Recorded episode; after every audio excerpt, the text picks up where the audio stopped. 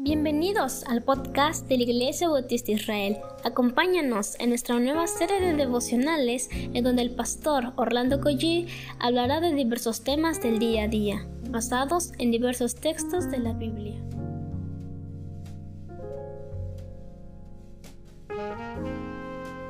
Muy buenos días, gracias al Señor por este tiempo que vamos a tener de devocional. Espero que sea de bendición para la vida de cada uno de ustedes. Comencemos orando y ya después nos introducimos al tema. Padre, gracias porque tú eres misericordioso, tú eres bueno, Señor, para siempre es tu misericordia. Ahora te rogamos, Señor, que por favor abras eh, nuestro entendimiento, Padre, pero también incline nuestro corazón, Señor, para hacer lo que vamos a, a escuchar de tu palabra. Por favor, Señor, obra en el nombre de Jesús. Amén. Mi nombre es Orlando Collí, tengo el privilegio de servir en la Iglesia Dios Fuerte y en la Iglesia Israel. Estamos en el capítulo 7 del libro de Nehemías y hoy vamos a leer el versículo 57 hasta el versículo número 64. Dice la palabra del Señor. Los hijos de los siervos de Salomón, los hijos de Sotai, los hijos de Soferet, los hijos de Perida, los hijos de Jasia, los hijos de Darcom, los hijos de Gidel, los hijos de Cefatía, los hijos de Atil, los hijos de Pokeret Asebaim, los hijos de Amón, todos los sirvientes del templo e hijos de los siervos de Salomón, 392. Y estos son los que subieron de, de Telmela, Tel Arsa, Kerub, Adón e Imer, los cuales no pudieron mostrar la casa de sus padres, ni su genealogía, si eran de Israel. Los hijos de Delai, los hijos de Tobía y los hijos de Necoda, 642, y de los sacerdotes, los hijos de Abaía, los hijos de Cos y los hijos de Barzilai, el cual tomó mujer de las hijas de Barzilai Galaadita y se llamó del nombre de ellas. Estos buscaron su registro de genealogías y no se halló, y fueron excluidos del sacerdocio y les dijo el gobernador que no comiesen de las cosas más santas hasta que hubiese sacerdote con Urim y Tumim. Hablar de estas listas pudiera ser lo menos, lo menos atractivo en este mundo, dado que es una lista de nombres hasta complicados para mencionar. Pero estos pasajes me llevan a pensar precisamente en la lista de miembros de nuestra iglesia local. En esa lista que puede ser pequeña y puede ser numerosa, me llevan estos pasajes bíblicos. Aunque esta lista de Nehemías le ayudaba para saber perfectamente con quiénes contaba, qué hacía cada persona, cómo ayudaban los hermanos, en qué áreas trabajaban. Y fue fundamental esta lista en la vida de la reconstrucción de Jerusalén. Pero también le hacía a Nehemías distinguir quiénes no eran verdaderos judíos y quienes quizás no eran verdaderos sacerdotes. Pero también, como estoy diciendo, las deficiencias de las partes vulnerables de, de todo el pueblo de Israel.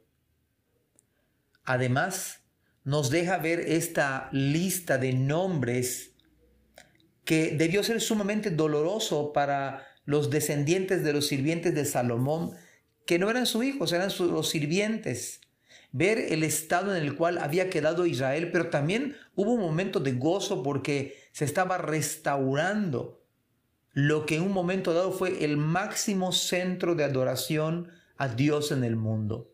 Ahora, es de llamar la atención dos incidentes importantes. aquellos que no, no pudieron comprobar la casa de sus padres. Dicho de otra manera, su genealogía. En otras palabras, cual lo dice la escritura, no pudieron comprobar si eran verdaderamente israelitas. El otro incidente que es de llamar la atención, la exclusión de aquellos que se hacían llamar sacerdotes. Nos pone en dos escenarios en la iglesia en el día de hoy. Hemos de tomar con santa seriedad, pensando en la iglesia local, en la lista de miembros, que se me hace un gran pecado en la iglesia de hoy con respecto a la membresía. ¿Sabe usted que en el día de hoy se toma muy, pero muy en poco esta importancia de la membresía? En muchos casos se subestima, en otros se menosprecia, incluso, aunque usted no lo crea, se niega su importancia en la iglesia local, se niega el concepto de la membresía de la iglesia en el día de hoy. Note usted la manera en cómo usted lo puede notar. En el día de hoy se cambia de iglesia con tanta facilidad sin razón alguna. Porque se busca quizá mayor relevancia, una iglesia más relevante, una iglesia con mejor nivel social o una iglesia incluso cerca de mi casa. Pero en este grupo, en este grupo, y esto es de llamar el alarma para nosotros, en nuestra iglesia, los miembros de la iglesia, hay gente que se cree creyente. Este es el, otro punto, el otro aspecto, que se considera creyente, que afirma ser creyente, pero quizás en verdad no lo sea. Hay una gran cantidad de miembros que, ojalá yo me equivocara, y lo digo honestamente, pero hay una gran cantidad de miembros que es muy seguro que no son creyentes, que no han nacido de nuevo Quizás están en la membresía o en la iglesia porque sus padres están allí, pero su corazón está lejos del Señor. Oh, que el Evangelio glorioso pudiera cambiar este escenario. Que llegue el poder del Evangelio aquellos que parecen cristianos, que muchas veces hablan como cristianos, lucen como cristianos, pero no lo son. Tal como aquellos sacerdotes que decían serlo o como los sirvientes, ambos grupos, pero no pudieron comprobar lo que sus labios decían. Me parece que el pecado grande de nuestra iglesia en el día de hoy es que hay un grupo igual, uno que dice que está dentro de la membresía de la iglesia, pero no es creyente. Que no sea el caso de ustedes y de mí. Que Cristo llegue a transformar su alma en verdad Así que usted no solamente piense que es creyente, sino que verdaderamente lo sea. Y no que diga que usted es creyente, y no que diga usted que es miembro de una iglesia, pero que realmente lo sea. En la historia de la iglesia cristiana, el simple hecho de dejar de asistir a la iglesia injustificadamente por un corto tiempo, es más, leí una ocasión por tres o cuatro inasistencias sin justificación, era causa de disciplina. Y aunque parezca demasiado severo, pero ¿no acaso la iglesia es la esposa de Cristo?